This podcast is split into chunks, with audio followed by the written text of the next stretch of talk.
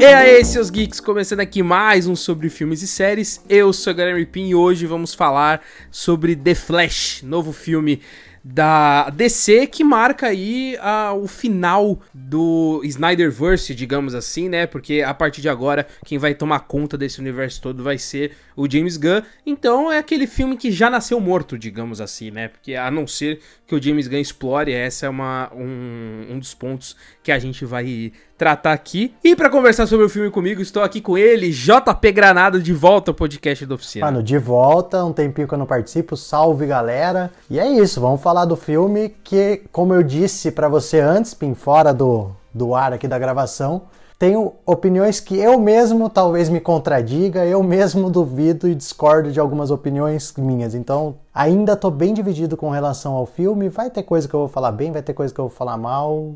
Enfim, vai ser. Acho que vai ser divertido falar sobre Flash. Uma boa. Ó, oh, primeiro acho que vale a gente começar falando de toda a confusão envolvendo esse filme. Acho que não envolve não só a questão do próprio Ezra Miller, né? Que para quem não acompanhou os acontecimentos, se não me engano, do ano passado. Ele teve alguns surtos em que ele atacou algumas pessoas no, no Havaí. Aí de vilão ele foi para herói, porque a gente descobriu que ele só atacou outra, uma, uma, outra pessoa porque ele tava defendendo uma mulher que ia ser violentada, só que a gente descobriu que ele tava, eh, tipo, protegendo essa mulher numa casa de drogas, então, tipo, foi uma loucura tudo que aconteceu envolvendo o, Ezra Miller, tanto que ele tava afastado de todas as coletivas de imprensa e tudo mais, ele voltou a aparecer só realmente na premiere do Flash. E, e... tinha boatos, inclusive, que nem na premiere ele estaria, né? Exato, exato. É, o que seria, o que seria, de certa forma, sensato, mas é, ele melhorou, ele teve tratamento psicológico, até porque eles não iriam cancelar o filme por causa disso, porque o filme já estava praticamente pronto e o, envolvendo também várias regravações, teve troca de diretor no começo, então foi realmente uma confusão. E começando com isso, eu acho que reflete um pouco no que a gente assiste, né? Eu, eu, eu não acho o filme de todo uma confusão e eu não acho ele 100% uhum. péssimo. Eu acho que a, a minha reação, para quem viu os stories no dia em que a gente foi assistir lá, convite da Balduco, inclusive, Balduco, muito obrigado aí pelo convite. E eu saí meio. meio não, 100% decepcionado, mas eu acho que foi por uma questão de expectativa, que aí é um, uma outra pauta que eu, que eu queria trazer aqui também, porque quando começaram as primeiras reações de The Flash, muita gente colocou como o melhor filme de super-herói já feito, né? E, e isso, Não, aí... isso realmente Loucura. era falado. Isso vai gerando expectativa. E eu achava, assim, eu, eu tinha certeza que não ia ser o melhor filme de super-herói, mas eu achava que ele atingiu um nível muito alto, justamente por ser um filme de despedida, então isso dá uma liberdade maior de brincar um pouco, e por tratar de viagem no tempo e, consequentemente, multiverso, em que dá essa liberdade para eles brincarem também. Só que, para mim, The Flash sofre o que Homem-Aranha o, o terceiro Homem-Aranha, que eu sempre esqueço a porra do nome, é, passa também. Que eu acho que eles. Sem volta para casa. Sem volta para casa, boa. Que eles tentam criar ali uma história que não é tão boa e eles maqueiam com vários easter eggs e referências. E para mim, The Flash é a mesma coisa. Mano, bom, primeiro eu acho que realmente essa questão extra, é, gravações, principalmente do Ezra Miller atrapalhou demais a DC. Não só nesse momento, mas teve em vários outros momentos teve várias questões de ah, tem ator que não quer continuar no papel, o Henry Cavill quer sair do Super-Homem, o Ben Affleck não quer mais ser Batman. Então, acho que foi uma bagunça. Vamos encerrar, né, o universo DC. Eu acho que até a gente vai discutir mais para frente, pode ter coisa que pode ser aproveitada, enfim, ou não. Aí vai dar a decisão do James Gunn, mas na minha opinião tem alguma coisa ou outra que poderia ser aproveitada. Mas o universo todo foi bagunçado dentro e fora das telas, né? Acho que total, teve muita polêmica é, em volta, principalmente do Ezra Miller, mas os outros atores que estavam envolvidos ali, acho que nenhum ficou 100% o tempo todo, como, como acontece no CM, por exemplo, naquela primeira grande fase, com todo, não na primeira fase, que eles chamam de primeira fase, mas até o que a gente viu no Ultimato, por exemplo, a gente não teve tantas polêmicas com os atores. Começou lá atrás e os caras continuaram firme até o fim. Na DC ninguém foi firme, tipo Gal Gadot, Henry Cavill, Ben Affleck, todos eles, né? Teve filme que foi feito e depois pegaram e quis, vamos lançar de novo porque eu tinha outro diretor que, que, tinha outra ideia, então é tudo uma bagunça. E o Flash conclui em todos os sentidos, conclui tanto no sentido da bagunça quanto no sentido do universo, né? E é um conclui que não conclui, porque eu tive a impressão, por exemplo, que o filme foi feito sabendo que o universo tinha acabado, mas ao mesmo tempo eles deixarem aberto como seria o universo se não acabasse ali, entendeu? É, não tem uma grande conclusão. Tem uma conclusão do filme, da trama do filme ali, mas não tem um, um realmente um. Nossa, se o filme, se o universo DC não acabasse aqui, tanto que tem até cena pós-créditos num filme que, tipo, é o encerramento do universo. Foi meio que assim, vamos fazer porque já estava programado, independente do que vai acontecer daqui para frente. Se continuasse aqui, Acho que até nessa, nessa pegada de de repente se o James Gunn quiser aproveitar alguma coisa. E com relação à expectativa que você falou, e também me pegou um pouco esse fato de todo mundo ter falado muito bem do filme antes. Tipo, crítica, a galera que assistiu antes. Crítica é forte, né? Mas galera que assistiu antes, de sites e tal, é, Rotten Tomatoes, era muito alta a expectativa se você olhasse para isso. Eu pensei outro dia numa frase para falar aqui que seria tipo o filme eu acho que ele entregou de certa forma o que eu esperava mas não o que foi prometido sobre ele. Eu particularmente consegui ficar bem pé no chão com relação a essas reações sabe? Então tipo confesso que deu uma, uma animadinha ver a galera falando muito bem do filme mas ainda meio com o pé atrás porque por conta desse histórico de bagunça que foi o universo DC até porque mano tipo eu tinha uma expectativa muito alta com o universo lá de trás. Tanto que algumas coisas eu não acho de todo ruim no universo, desde o do Homem de Aço, passando pelo Batman vs Superman, apesar da conclusão pífia, eu não acho o filme como todo ruim, enfim. É, mas assim, né? Então acho que o que eu esperava, a minha expectativa, ele entrega algumas coisas, lógico que não é perfeito, não, não cumpre 100%, mas pelo que foi prometido dele, principalmente pelo que vinham falando, aí ele é completamente decepcionante e triste, como você postou no Twitter. é, não, e pior que eu coloquei que eu acho ele um filme triste, porque ele tem um, um potencial tão grande, mas que para mim ele não chega, ele, ele, ele não atinge, sabe? Porque eu acho que o principal ponto que a história traz e que, ao meu ver, ela não explora tão bem e isso atrapalha muito, é justamente a relação do Barry Allen com a mãe, que é todo o peso da história. Porque o ponto que me pega é que todas as decisões do personagem e tudo que ele faz é em prol de salvar a mãe e de viver um, uma realidade em que ela fica viva e o pai fica solto. Esse é o grande objetivo do Barry Allen.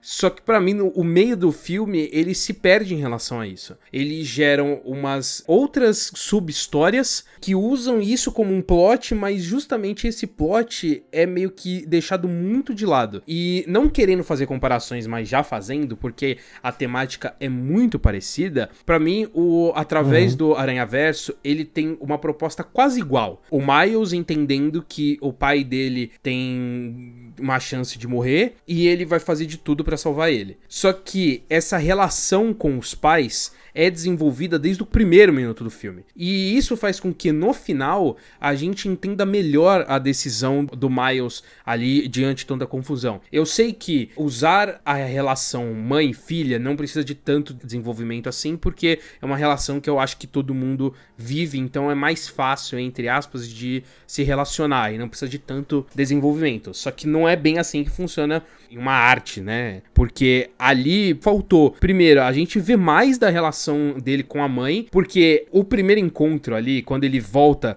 realmente de, de fato no tempo e percebe que a mãe tá viva, eu acho muito. Eu, eu não sei se é brega a palavra, mas para mim não, não me gerou emoção nenhuma. E isso acaba é, é resultando num final muito vazio para mim. Para mim, o filme ele não apresenta essa criação de relação entre os dois que faz com que toda a luta que o Barry tem seja, ao meu ver, vazia. Eu não sei se você sentiu a mesma coisa, uhum. mas isso me tirou não, muito. Eu acho que eu acho que faz sentido faz sentido, ainda mais porque assim, você pega o final, o final era pra ser uma. O final que eu falo a cena do mercado lá, quando ele vai. Que ele se despede da mãe, né? Sim, Tem toda sim. aquela cena. Era pra ser um bagulho pra te quebrar, pra deixar você mal. Exato. A galera na sessão e... tava rindo por causa da etiqueta na touca. Velho, aí não dá, tá ligado? Tipo. É, por, mano, por... eu juro, eu fui numa sessão que nem tava lotada, fui na pré-estreia, não tava lotadaço Então, assim, tipo. Mas aí, ok, não vou questionar se a galera lotou sala na pré-estreia ou não, porque vai muito do, da expectativa que o povo tava com o filme.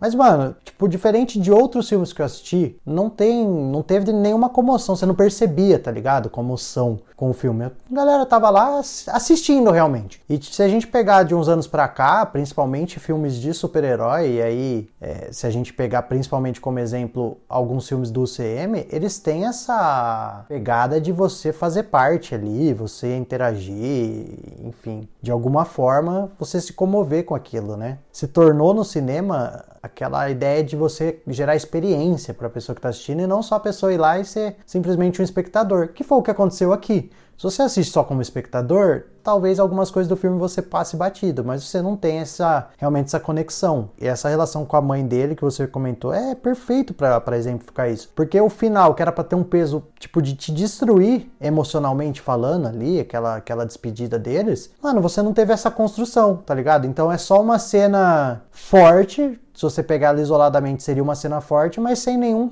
contexto que dê peso para ela de fato, entendeu? Então, Exato. Pô... Cara, eu me emocionei mais com o Nicolas Cage aparecendo do que com a mãe do Barry Mano, sim. na despedida, tá ligado? Isso é surreal. Mas, é, mas surreal. aí é meio, tipo, aí a gente vai entrar na discussão de fanservice, porque, mano, ali realmente tem uma comoção não pelo filme em si, mas porque você vê, por exemplo, o Christopher Reeve, você vê o, o Nicolas Cage que nunca existiu, você vê o, o próprio Batman do Adam West, Mano, você vê muita coisa ali, tá ligado? Então, achei que faltou, talvez, o pessoal reclamou do Grant Gustin, não sei também se eu colocaria, mas poderia ter entrado. Você tem um Jay Garrick ali. Então, é mais pelo contexto do conhecimento que a gente tem dos quadrinhos, do conhecimento que a gente tem de, das histórias em si, dos, de outras produções, do que do filme do Flash em si, né? Então, eu acho que tem um pouco disso. É porque, não sei, a minha impressão que passou é muito de que. Por que, que o Barry quer tanto salvar a mãe dele que o filme realmente, como você disse, ele segue toda essa, essa história do pai, da família perfeita. Mas me parece mais uma coisa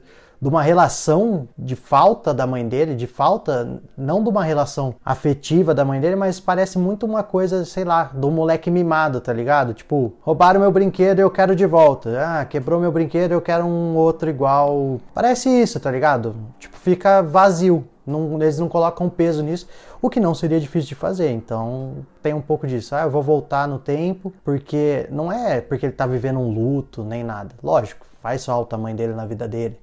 Mas acho que o filme não soube expressar isso. Concordo, eu concordo plenamente que é engraçado, porque no Aranha Verso, que a, acaba sendo algo parecido ali, é muito melhor desenvolvido. Eu sei que a gente tá falando de um segundo filme, né, do, uhum. do Aranha e que isso ajuda, mas a gente tem que pensar também que o Flash ele já tinha esse pedaço da história contada ali na, na Liga da Justiça do Snyder Cut.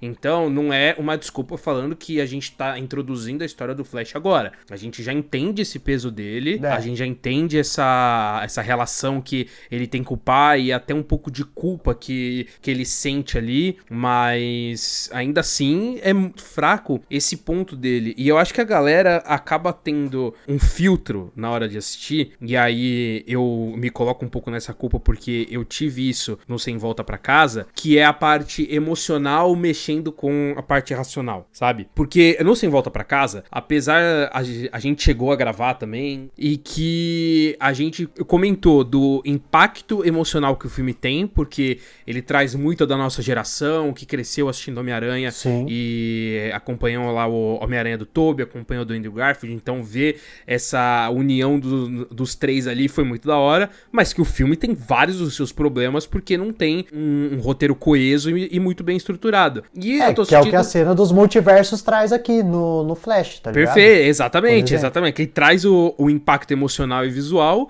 mas que tá cegando uma galera que não tá conseguindo enxergar o todo. Lógico, não, não tô falando que todo mundo precisa desgostar do filme só porque eu desgostei também, mas eu tô sentindo que tá faltando essa visão mais crua do todo, é, descarta essas cenas do, do Nicolas Cage, do Christopher Reeve e vê o filme como um todo. Beleza, ele impacta muitas vezes, mas ele tem vários problemas ali na história. Talvez ela venha com o tempo, tá ligado? E tipo, e talvez nesse fato seja até menos impactante do que foi como você falou, o Sem Volta para Casa. Outro dia eu assisti em live, inclusive, o Sem Volta para Casa de novo. Pô, continua sendo legal as cenas que eles aparecem, mas como você falou, ele tem vários problemas de amarração de roteiro ali. Então, mano, tem vários fatores. E o Flash não é diferente. O Flash é o que eu falei, traz esse peso por um contexto de fora do filme, como o Sem Volta para Casa acaba trazendo. Inclusive, antes da live eu fui desafiado pela Nathalie de não comparar com Marvel, não comparar com nada, mas não dá para você falar do Flash. É muito difícil de você não falar do Sem Volta para Casa e não falar do, do Aranha Verso agora. Porque o Aranha Verso é o exemplo perfeito de como fazer isso. É o que você falou, é outro contexto, é outra animação. É um, é um filme de multiverso, mas dentro de uma história fechada ali dele. Não tem, sei lá, mil Vingadores no Aranha Verso, né? Não tem toda a Liga da Justiça como tem no Flash. Mas, mano, eles fizeram perfeitamente. E aí eu vou entrar em outra comparação, já que a gente está comparando mesmo. Por exemplo, a explicação, até gostei da explicação. Eu vi o Flash antes, tá? Vi o Flash antes do Aranha Verso. Ah, tipo, aí tem a explicação do macarrãozinho lá, que o Bruce faz, caralho. E você olha e fala, ah, legal, deram uma, uma forma de explicar. Aí vem o, o, Aranha Verso e faz aquela porra, puta daquela cena da teia, com os pontos de cânone, de, que tem até um pouco a mesma temática no Flash, por exemplo, de tem coisas que vão acontecer independente do que você mude numa realidade, independente de quantas vezes você volte no tempo. Tem coisas que fazem parte e são pontos de intersecção entre todos os universos. Que é a mesma ideia do que passam os acontecimentos canônicos no, no, no Aranha Verso. Então, e aí a teia explica muito melhor do que aquele prato de macarrão, tá ligado? Você pode até ter achado legal, falar, ah, legal, a explicação do prato. É que você assistiu depois do Flash, por exemplo. Mas quando eu vi a explicação do macarrão, eu falei, ok. E aí vem a explicação do Aranha Verso e você fala, foda-se o macarrão. é, esse é o problema. Eu sinto que esse filme ele tem um timing muito problemático, véio, porque é uma ideia boa, porque o Flashpoint, que é a principal inspiração ali pro filme, ele é uma história incrível, assim, tem tanto o quadrinho quanto a animação, e eu acho uhum. que ele ele acabou passando por todas as confusões que passou e veio lançando num período muito cagado, assim, porque nesse meio tempo, né, desde que anunciaram o filme, que se não me engano ia ser lançado lá em 2020 ou 2021, mas a gente teve a pandemia, adiou, aí teve que passar por todas as, as regravações e tudo mais. Então. Trocou é, diretor. Exato. Então, passando por todos esses problemas, fez com que outras obras que tratassem de um, de um assunto muito parecido fossem aparecendo, e aí não tem como, porque a gente cria essas bagagens e a gente vai assistir o Flash e vê que ele não traz realmente algo inovador, assim. Ele, não, ele só traz um, um repeteco do que os outros fizeram e fazendo coisas piores do que os outros piores, fizeram. Sim. É, você vai. É, é, o que você falou, você vai olhar, você olha pro Homem-Aranha, você tem um monte de problema no, no Sem Volta para Casa. Não tô falando do Aranha Verso. O Aranha Verso, pra mim, é a obra que trata melhor isso. Aí você, nesse meio tempo, é tudo bem que acho que foi já antes do Flash, você já tem a questão lá do, do Guerra Infinita, é, do Ultimato, na verdade, de volta no tempo, de não sei o que, seria antes do Flash de qualquer forma. Você ainda tem o Doutor Estranho que fala de multiverso. Então, mano, é, você, caiu, você caiu no timing errado e que você falou, com problemas que os outros tiveram, só que aqui talvez um pouco piores, né? É, e aí só vem um questionamento do, de passação de pano para alguns problemas de outros filmes com relação à crítica que está sendo no Flash, mas é uma coisa que já era meio que esperada, né? Que a gente sabe como, como que tem sido essa relação, por exemplo, Marvel e DC comparando, mas enfim, né? Acho que nem, nem vale entrar nisso agora.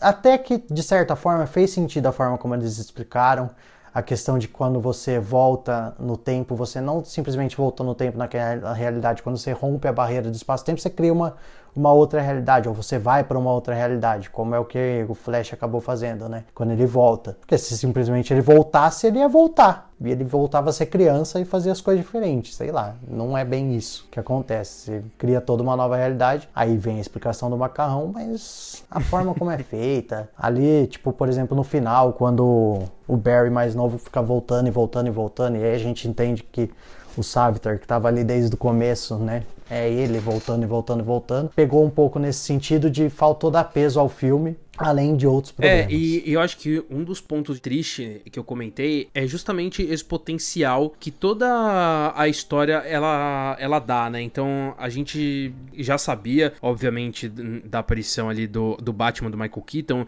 e de toda a relação com a Supergirl, o que é triste porque eles são as principais ferramentas ali da história e que a, acabam virando muito mais protagonistas do que o próprio Flash, porque assim, não tem como o Batman do Michael Keaton não roubar a atenção atenção, até porque Mano. mexe com o emocional, para quem é fã do Batman e acompanha todo o universo. O que, inclusive, é uma coisa que me faz pensar que esse filme não cria tanta relação com o público novo, porque ele puxa Sim. muito mais referência de coisa antiga. Então, apresenta, mostra o Christopher Reeve, traz o próprio Batman do Michael Keaton, traz essa piada do, do Nicolas Cage, que é algo que não é todo mundo que sabe, né? Inclusive, se você tá ouvindo e não entendeu aquilo no filme, Mano. é porque o Tim Burton, ele teve a ideia de fazer um, um, Superman com o Nicolas Cage, que inclusive tem até imagens de bastidores dele experimentando a roupa, então foi algo que... É, seria, me, seria meio na mesma linha do que foram os primeiros Batman, né? O Hugo, Exato, exatamente, Keaton, do exatamente. Kilmer, do George Clooney. É. Mano, a Nathalie, por exemplo, fui assistir com ela, tudo. A hora que apareceu o Nicolas Cage, ela olhou pra mim e falou: Que porra é essa? Desse jeito, ela falou exatamente isso. Eu falei: ah, depois eu explico. Mas eu tava gostando ali, tá ligado? E ela, que isso? O que tá acontecendo? Não, e o próprio fato de Mas ter é. uma aranha gigante também faz parte de uma piada de bastidores, porque acho que o Kevin Sim. Smith que contou essa história de que um dos produtores na época leu o roteiro, gostou, mas ele falou: ah, só que tem que colocar o Superman lutando com uma aranha gigante aqui porque precisa de mais ação. Então, tipo, é, é a referência da referência dentro de uma referência. Exato, e isso eu exato. acho meio bizarro, assim, porque mexe com um público muito específico e, ao meu ver, a eles até criam uma justificativa daquilo acontecer, mas acaba sendo um momento de, de puro agrado, sabe? Mas e, você não eu... acha que isso já é um pouco de um foda-se? Tipo, depois que os caras anunciam o James Gunn para tomar conta e o James Gunn chega, aí acho que deve ter rolado uma conversa. Eu tenho a impressão, Cara, é eu, não, eu não sei obviamente. se isso é tão, eu não sei se isso é ideia recente. Eu acho que isso já é ideia antiga. Será? Até pela não, qualidade mas algumas técnica, coisas eu tenho a impressão que eles simplesmente largaram e falaram: "Ah, mano, quer saber? O James Gunn não vai usar essas porra". Pode ser, pode ser. Foda-se. Porque inicialmente o que se falava lá atrás é que, mano, Flashpoint ia ter que acontecer uma coisa para consertar tudo e começar do zero, sem saber de James Gunn e os caralho. Só que aí deu a impressão que depois que veio o James Gunn, os caras falam assim: sabe aquele bagulho de que o Flashpoint vai continuar, vai continuar existindo depois do Flashpoint, só que o Flashpoint vai consertar algumas coisas? Então, esquece, porque vai ser como se fosse um novo, totalmente novo. Então, esses filmes simplesmente não vão existir mais. Aí, Sara, quer saber? Foda-se, vamos fazer o que a gente quiser. É, pode até ser. Não vai mudar nada. Mas tá eu ligado? sinto que ali eles tiveram um cuidado maior, porque você percebe que a qualidade do, do CGI ela é, mu é muito boa. Assim, quando apareceu o Christopher Reeve, é até um negócio meio, de, meio assustador, assim, porque é muito bem feito. Assim, Sim. pareceu muito a tecnologia de Rogue One, o que nesse quesito envelhece um pouco mal, porque a, a, ainda soa falso. É bem feito, mas ainda soa falso isso pensando em 2023. Uhum, que é aquele deepfake. Exato, caralho. pensando em 2023. Mas é, assim. Que é o de... Rogue One, que é a aparição do Luke no, no Mandaloriano. Puta, sim, exato. Exemplo, Mas assim, também. depois daqueles bebês do começo do filme, qualquer coisa fica linda. Porque, na boa, Mano. na boa. Assim, eu entrei tá. na sessão já depois que o Andy Muschietti, que é o diretor, tinha falado que, ah, o CGI feio é proposital. Aí eu falei, beleza, desculpinha, que em partes, em, em, alguns momentos, eu até, até concordo nesse sentido, mas a sequência Sim. do prédio caindo e o Flash salvando os bebês, eu acho que foi a coisa mais horrorosa que eu já assisti na minha vida. Eu acho que tinha momentos e momentos. Tinha momentos que realmente, você fazer um CGI não tão realista, fazia sentido para você falar, não, aquilo lá não é a realidade oficial, é tipo, é uma realidade alternativa, ou é uma coisa que tá ali. Por exemplo, quando ele tá voltando no tempo, não me incomoda o CGI ser ruim na volta no tempo, por exemplo. Porque você pode pensar que é uma outra realidade, mas, por exemplo, os bebês, eles estão na realidade de verdade, então exato, tinha que ser bebê de exato, verdade. Exato, concordo tá com você. Concordo. Mesma coisa da cena do multiverso ali, do o, o Nicolas Cage, por exemplo, é um CGI é mal feito, assim. Não mal feito, é bem feito, só que você vê que não é o Nicolas Cage ali, você vê que é um, é um boneco de massinha imitando o Nicolas Cage. Mas ali ok, porque tipo, é uma realidade que ela não existe. Ele tá só vendo possíveis realidades alternativas, vamos dizer assim. Então ali tudo bem não ser realista, mas mano, de resto é desculpa. É desculpa. Então, naquela sequência lá onde tem a, a, arena com as várias linhas temporais, putz, ali eu achei super aceitável, assim, a forma que. É, você percebe que não é um negócio agradável de se ver, porque o problema de você usar a computação gráfica para ser humano é isso, porque é um destaque muito grande quando é falso. Então a gente sente esse desconforto, que é o, o sentido lá do, do Vale da Estranheza, né? Que a gente. De coisas que a gente sabe como é na realidade, quando é uma computação gráfica, a gente sente essa distância porque a gente sabe que é falso aquilo. Diferente de quando a gente vê uma criatura, diferente de quando a gente vê uma nave diferente e tudo mais.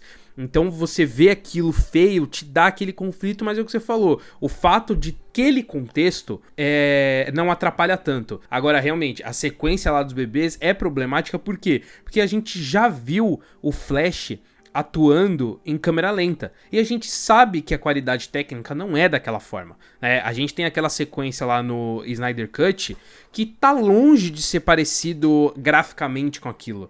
Então, Sim. é muito é muito escroto o diretor chegar agora e falar que é proposital.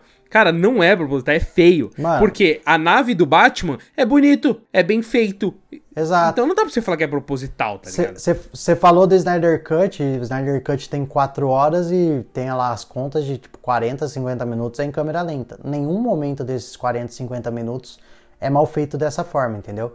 Eu acho que ficava muito mais bonito o Andy Muschietti falar assim, olha gente, CGI é isso mesmo porque acabou o universo e os caras não quiseram pôr tanto dinheiro. Então, com o dinheiro que a gente teve foi o que deu para fazer. Ponto. Acabou. Acho que ficava menos feio. Ia pegar mal? Ia. Mas, né? Então não fala nada. Fala, ah, que pena que vocês não gostaram de CGI. Ponto. Acabou. Não inventa uma desculpa.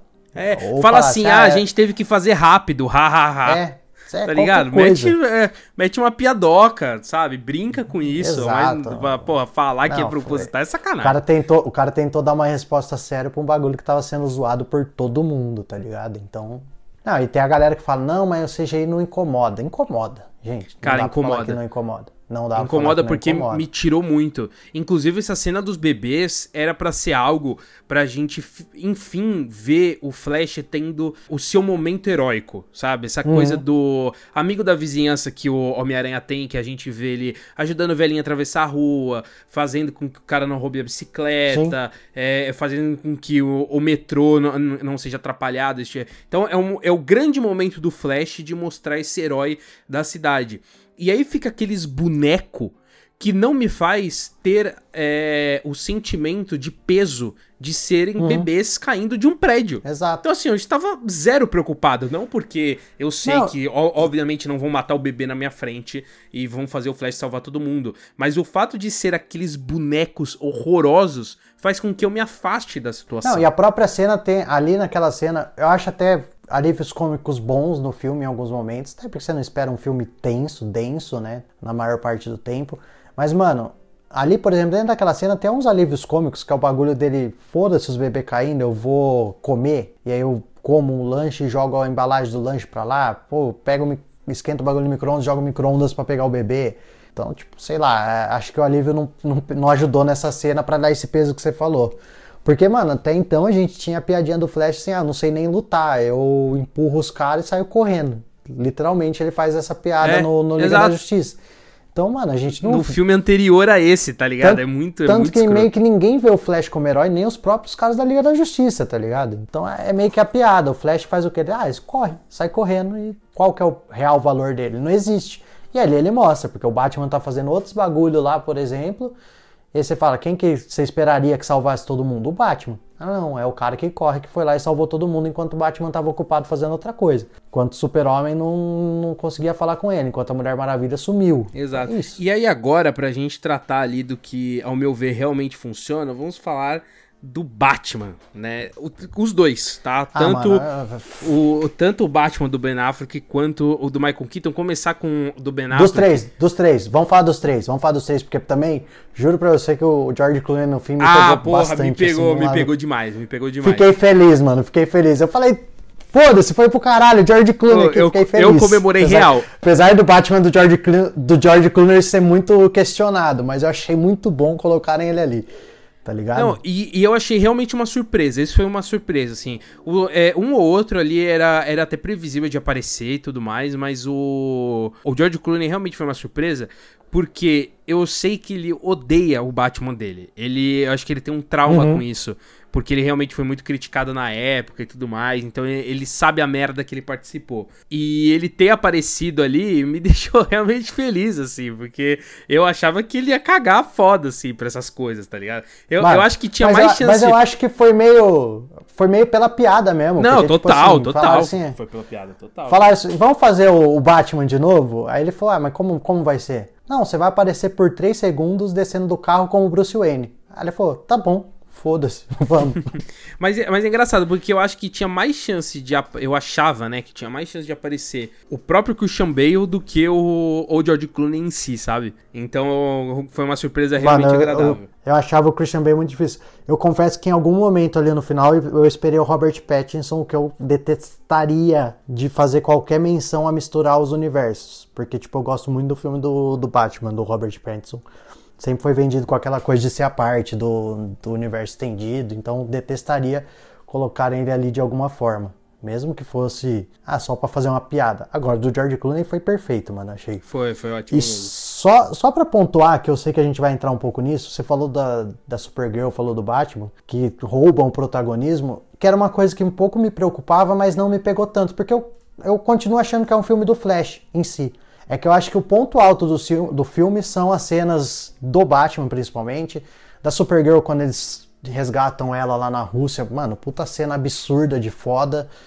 São as cenas pica do filme, mais foda, mas tipo, como filme como um todo, eu acho que o Flash ainda é o. Ele consegue ser o personagem principal, apesar de não ter tanto protagonismo, e aí eu entendo a, essa declaração. É, eu acho que o que me pega um pouco no Flash é que eu acho ele enjoativo. Porque eu gosto da, da interação entre os dois Barry Allens Mais ali. ou menos. Como assim, mais ou menos? Mano, primeiro que eu tenho uma preguiça com o Ezra Miller antes dele, dele ah, ter. Ah, sim, é verdade, é verdade. Você tem um histórico com o Ezra Miller que não. Eu já, sei lá, não gosto muito dele, nunca achei bom ator. Não acho, nunca achei que ele tem cara de Flash. Desde que ele foi anunciado como Flash, hum, sei lá. Não vou entrar no mérito da série, mas, por exemplo, assistir a primeira e a segunda temporada do Flash, o Grant Gustin fazia muito mais sentido, tá ligado? É outra proposta, é outra, não sei o quê.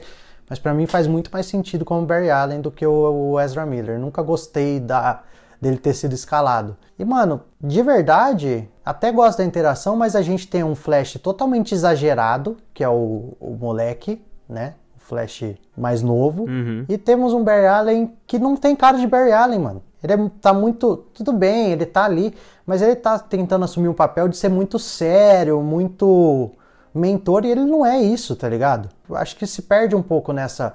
Aí eu entendo, se você fizer um equilíbrio entre o flashzão mais sério, mais velho ali, e o molecão que só quer fazer bagunça, não sei o que, acha tudo muito da hora, quando você consegue achar esse equilíbrio entre eles, aí funciona legal e você vê um Bear Allen ideal. Mas sei lá, parece um muito caricato e um muito fora do que o personagem exige, tá ligado? Do que o personagem é. Então, sei lá, Sim, é... gosto de certa forma do equilíbrio, mas acho que ficou muito 8 ou 80 em alguns momentos. Não, total, porque o, o Barry Allen da nossa realidade, digamos assim, né, do nosso tempo, cabelo curto, o Flash cabelo curto, acho que fica melhor. Uhum, ele é o, o, alívio cômico de todos os outros filmes da DC e aqui ele não pode ser o alívio cômico, porque o alívio cômico é justamente o, o Flash cabelo comprido.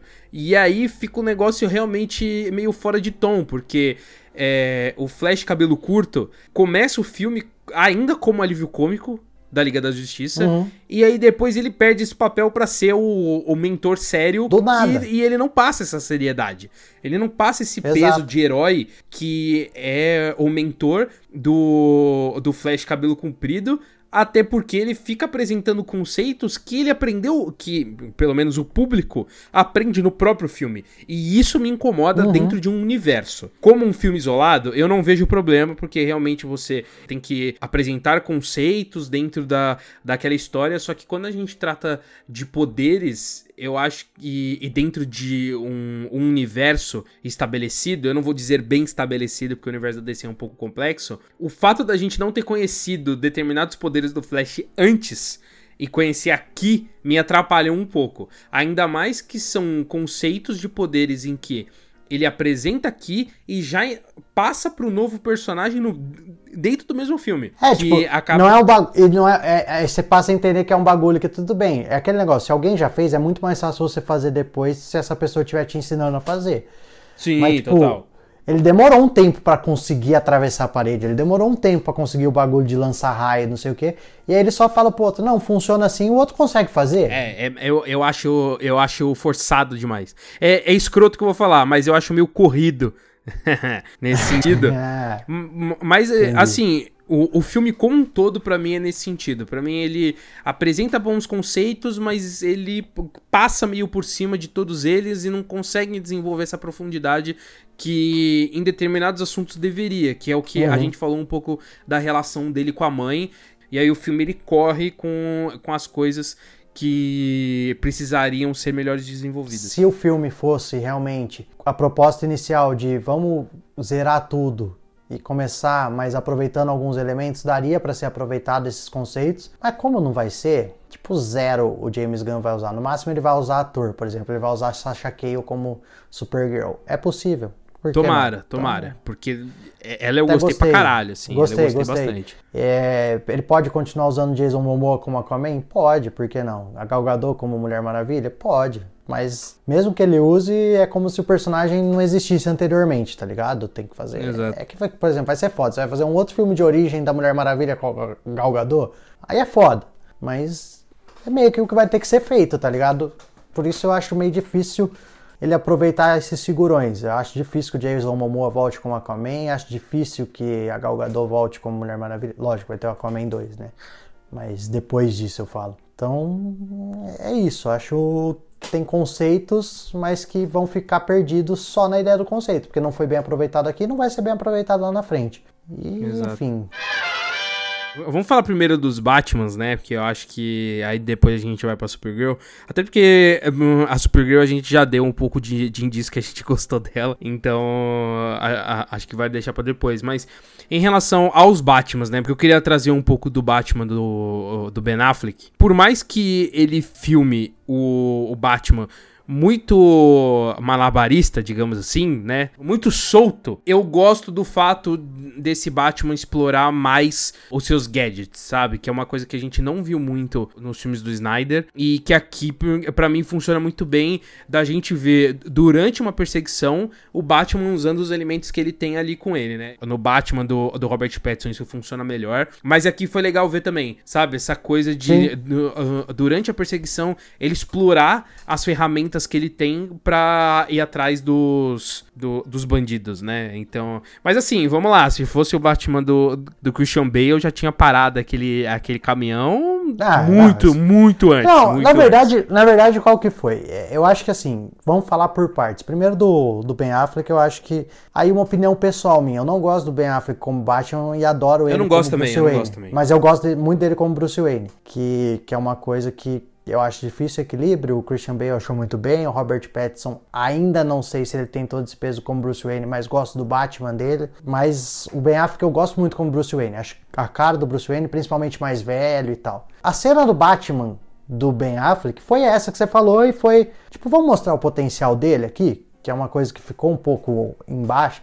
Mano, de repente, fizeram uma cena pra meio que falar, ó, oh, o Batman do Ben Affleck era pra ser isso, não deu certo lá atrás, mas era isso. E depois ele acaba aparecendo como Bruce Wayne na conversa com o, com o Barry, depois no final já sendo outro Bruce, mas tem ele. Então, assim, como Bruce Wayne eu gosto muito e achei que nesse filme entregou como Batman. Talvez seja o filme de Batman do, do, do Ben Affleck que eu mais gostei, principalmente por esse fato dele ser mais Bruce do que Batman tirando a cena da perseguição. Exato. E que bom que acabou, né? E, provavelmente essa, essa foi a última participação do, do Batman do Ben Affleck aí no, Não, isso é certeza. no universo da DC. Assim, foi uma boa despedida. Gostei da forma como ele tratou foi. ele, a, apesar foi. de fazer um, um Batman muito na, na, na, pirueta e em plena luz do dia, isso me incomodou um pouquinho, mas ainda assim achei legal, né? Agora, né, vamos pro homem, pro homem da história, né? Vamos falar de Michael Keaton, o grande Batman Batman ali dessa nova linha do tempo e que, ao meu ver, eu, eu acho que a ideia inicial era ter feito ele como o Thomas Wayne, seguindo a linha do, do Flashpoint. Para quem não leu os quadrinhos, quando o Barry ele volta no tempo, quem morre ali no, no assalto é o Bruce e a Marta. E o pai fica vivo e o pai vira o Batman. Na verdade, se não me engano, a mãe fica viva e vira o Coringa. Tem toda essa treta também. É ah, não, mas eu não sei se é no Flashpoint, mas em algum rolê a Marta é Coringa. É, tem, tem, tem esse rolê, tem esse rolê. É. E aí o, o, Thomas Wayne é o verdadeiro Batman, só que, porra, quando a gente tá falando de Michael Keaton como Batman, não tem como ele ser o Thomas Wayne, né? Tipo, Mano, eu acho que foi o bagulho, nós precisamos, eles... um, nós precisamos deixar um Batman mais sério, mas não vamos usar o Thomas É, então, Wayne. exato. Porque eu, eu acho que dificilmente iam chamar um. O Jeffrey um Dean Morgan? Assim. Não, não precisa. E, mano, pra mim, genial, sensacional. Outra coisa, assisti em live também o Michael Keaton outro dia. O Batman do Michael Keaton. Mano, é um filme bom, só que ele foi feito em 89, então ele tem vários problemas exato, que exato. hoje a gente enxerga como problema, mas para mas que pra época, mano. É, e que perfeito, foi o primeiro tá Batman também, né? Então, tipo, o, o impacto cultural é, que o filme era teve. Era outra é ideia de filme, de herói merecia, nessa nova leva de filme de herói, colocar um personagem que tem esse impacto cultural, como você falou, tão pesado. Perfeito a escolha de usar, vamos usar o Michael Keaton. E no trailer já mostra um pouquinho da música, mas a hora que aparece ele vestido de Batman, Não, é animal, é animal, é animal, é animal. Ai, mano, nossa, que, que vontade de de agarrar a tela do cinema genuína, Não, de verdade, mano. Que, que bagulho. E foi legal foda. de ver um Batman mais solto, né? Porque com essa liberdade tecnológica que a gente tem agora, dá para fazer um Batman um pouco mais menos truncudo do que é o, o, Batman do Tim Burton, até pela época, não tinha essa evolução tecnológica de computação gráfica, então realmente as cenas elas são ali feitas é, entre aspas na vida real, sabe? Então é um, é, é um pouco mais troncudo, é. tanto que é um Batman que não, não consegue mexer o pescoço pela, pela roupa uhum. que ele tem. E aqui eles dão uma liberdade maior pra é, ele. A então própria luta legal. não era um negócio fluido. Ele conseguir lutar, sabe? Com uma liberdade grande assim, uhum. da forma como a gente gosta de ver o Batman lutando. Então, porra, nesse sentido foi muito foda. Mano, a cena que ele luta com os malucos indo salvar a Supergirl lá é é putaria aquilo ali. É... Não, é animal, é animal mesmo. Por mais que Pô. parte da luta já tá no trailer, ainda assim, ver, ver na hora ali foi, foi bem da hora, foi bem da hora. Não, mas, mano, é absurdo. É 100% Batman aquela cena. Tipo, ele tá ali, aí ele some, vai pra outro lugar, e os caras tão perdidos, sem saber o que fazem com ele. E os caras tudo fortemente armados, ele dando um pau em todo mundo, é 100% Batman. E, mano, gênio, gênio, gênio, gênio maravilhoso. Fiquei feliz cada, cada hora que aparecia ele na, na tela, eu ficava feliz, mano, de verdade. cena por cena. E, mano, pra você ter noção, muito também pelo contexto histórico, mais do que pelo filme em si, tipo, o momento que eu senti do filme foi a morte dele, tá ligado? Eu falo, caralho, eu até esperava, mas, mano, foda, né? Mataram o Michael Keaton. Fizeram, realmente tiveram a coragem de fazer isso. O que foi bom, mas que, que deu um pezinho eu sou suspeito para falar de Batman, gosto de quase tudo do Batman. Mas por outro lado também, se vão lá e fazer uma merda enorme com o Batman, com o universo Batman, eu fico puto.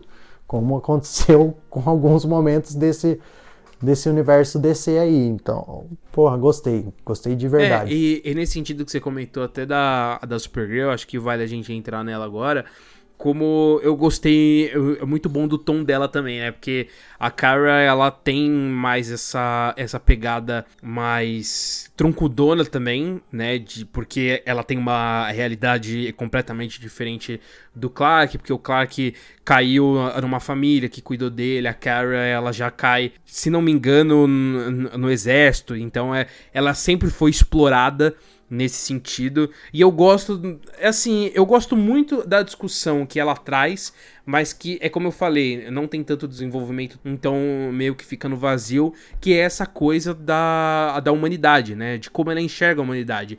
Diferente uhum. do Clark, que enxerga o lado bom da humanidade porque ele teve esse contato humano, ele teve esse cuidado, ele teve é, afeto. O Clark ele foi exato, humanizado, exato. né? A verdade e, é essa. E, e, a Kara sempre foi usada como uma arma, então ela olha para a humanidade de uma forma completamente diferente. Até porque Só a Kara, que... quando ela vem para Terra, ela vem sabendo, ela já é mais velha. exato, já, é, ela tipo, já vem consciente, né, de como as coisas ela, funcionam. Ela já vem com uma missão falada, o Clark vem, tipo, dormindo e nunca soube de nada, tá ligado? E aí é, é isso. Eu acho a personagem muito boa. Eu, eu espero que o James Gunn explore é, é, ela melhor assim, porque é, para mim ela funciona muito bem, assim, ela é muito bem introduzida e, e, e bem desenvolvida, só que o que me estraga é essa virada de chave dela, né? Que é essa coisa de que ela abandona ali o grupo falando, não, eu não acredito na humanidade, e aí, puta, quer saber? Na, na real, acredito sim, vou ajudar essa galera. Eu acho esse sentido um pouco fraco demais, sabe? Faltou envolvimento com ela para fazer com que fosse mais fluido. Porque eu sei que eles, eles precisam correr. É, talvez, eu acho que, por exemplo, uma coisa que daria peso para isso seria ela descobrir que o Clark morreu. Exato, exato. Isso perfeito. ela descobre depois que ela já mudou de lado, tá ligado? Sabe? Ela vai lá e fala,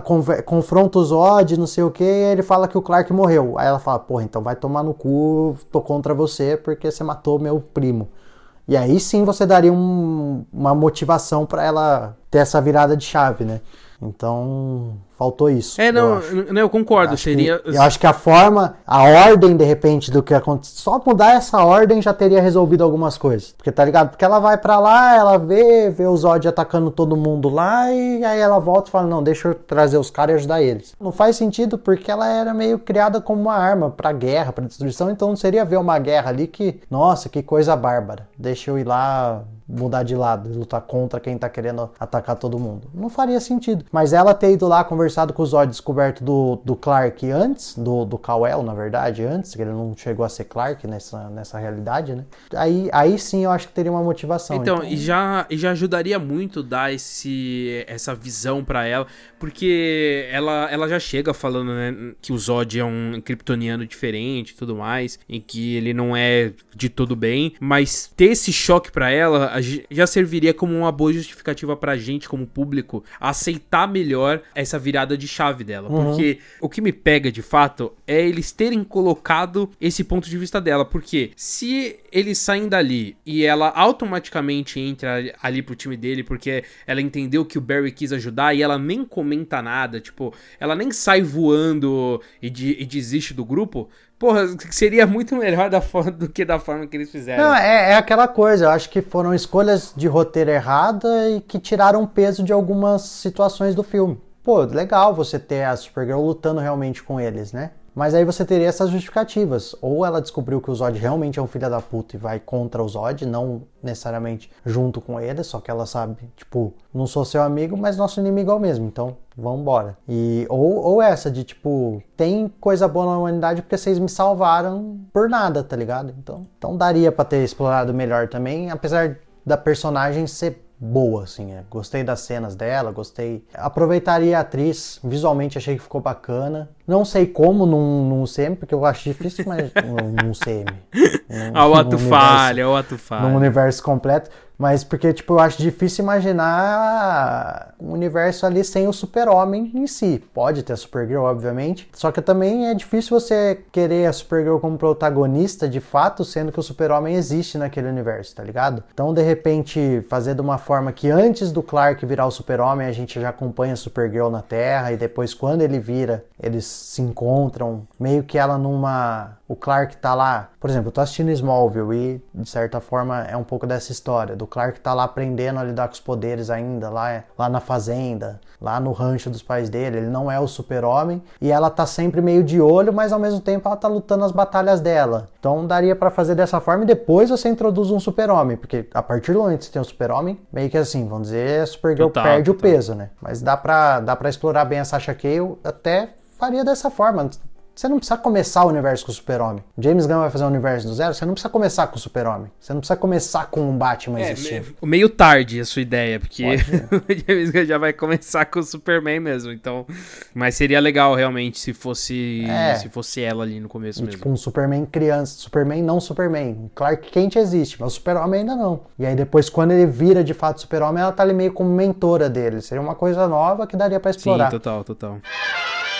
Tem um pedaço final ali que eu acho legal comentar, que finaliza essa jornada ali, né? Que tem a grande virada que a gente descobre que aquela criatura ali da, da primeira viagem do Flash nada mais é do que o outro Barry. Então, uhum. nesse ponto é legal, assim, porque essa jornada de amadurecimento mesmo, deles entenderem que, porra, as coisas acontecem e a, eh, a gente não precisa lutar para estragar, só, só que é aquilo é um negócio que a gente vê no através do Aranha Verso que funciona muito melhor por lá, sabe?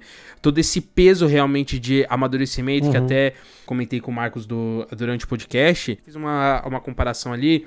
É, dele com o Miguel O'Hara, no sentido de que o Miguel ele é experiente no sentido. Ele é maduro no sentido de experiência, mas ele é imaturo nessa questão de ser mais, entre aspas, conservador nas coisas e aceitar de que a realidade é assim, enquanto Miles ele é imaturo em questão de idade, de experiência, só que ele é maduro nessa questão de tentar resolver as coisas da forma como uhum. ele enxerga e não aceitar a realidade Sim. que é colocada para ele.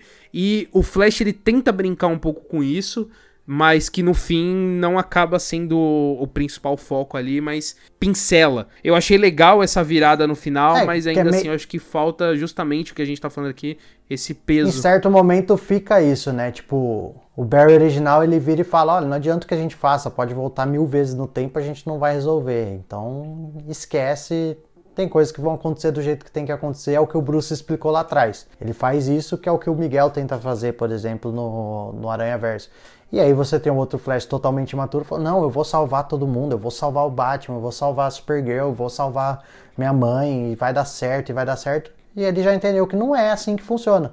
E que aí o bagulho é ele voltar mais no tempo e desfazer tudo que ele fez. E deixar como era pra ser. E falando nessa questão de marcante, eu tô muito impressionado como o, esse filme do Flash, ele flopou de uma forma absurda, né? Porque durante essa gravação acabou de passar o primeiro final de semana de estreia, né, do filme no cinema, e a bilheteria tá abaixo do, do Adão Negro, né? Que é um personagem completamente novo. Tudo uhum. bem que ele é o primeiro filme é, da DC desse ano?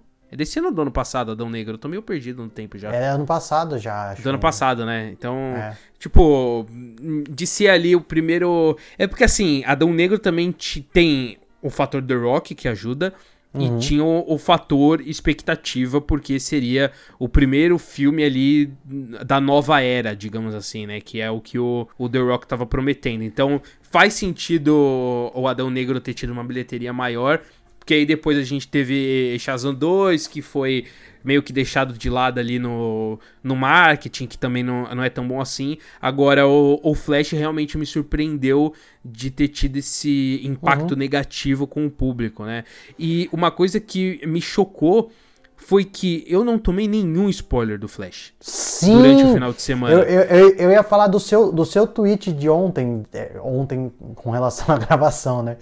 Que você foi assistir o filme e falou. O, o sinal de que Flash flopou é que, mano, nem no Twitter a galera tá falando das aparições especiais que tem no filme. Tipo, você não sabe que a Mulher Maravilha apareceu. Você não sabia que tinha o George Clooney, que, que apareceu de fato o Nicolas Cage. É que o Nicolas Cage, eu acho que um, um, diretor falou que ele estaria, um produtor, alguém confirmou essa informação antes do filme lançar. Então esse spoiler meio que eu tinha. Ah, Mas você não sabe. tá. É porque, porque assim, eu vi de que tinha saído, de que tinham falado de uma participação especial e tudo mais, mas eu não li nenhuma. Eu não fui atrás. Mas uhum. me surpreendeu não ter vazado uma foto, não do ter virado Reeve. Como que não falaram tá que o Christopher Reeve tava lá, tá ligado? Então, tipo, fraco fraco, flopou. Realmente, total. realmente impressionante, realmente impressionante. Mas bem, pessoal, é isso. A gente comentou aqui sobre os principais acontecimentos do filme do Flash. Acho que deu pra gente passar a nossa opinião aqui. Deu pra ver também que eu não achei de, de tudo ruim. A grande parte do filme eu achei ruim, mas não, não de tudo ruim. Eu acho que tem uma coisa ou outra ali que funciona bem. E agora é a gente entrar na expectativa aí do que vai ser esse novo universo da DC é na mão do James Gunn. Como a gente sabe agora, é, a partir de agora vai dar uma rebutada geral mesmo, né? Acho que ano que vem a gente já tem os primeiros momentos ali com Superman Legacy, que promete ali ser o primeiro filme do, do universo do James Gunn. Então, agora a gente se despede do, do Snyderverse, que marcou muito a gente, acho que mais negativamente do que positivamente. E aí agora a gente tá entrando numa nova era. É isso. James Gunn, confio em você. Sei que você ouviu esse podcast, que você vai traduzir para o inglês e vai pegar o que a gente falou como referência. com certeza, com certeza. Então, confio em você, entregue o que os fãs da DC merecem, porque, mano, tem muita coisa boa para ser feita nesse universo. Como a gente viu já nos filmes isolados do Batman, mesmo nos filmes antigos, por exemplo, em coisa, algumas coisas das séries da TV. Então, tem muita coisa para para explorar e ser bem explorada. E você é o cara certo para isso, então acho que é isso. Tomara que o James Gunn acerte esse universo. É isso aí. Então é isso, pessoal. Até a próxima e valeu. Valeu!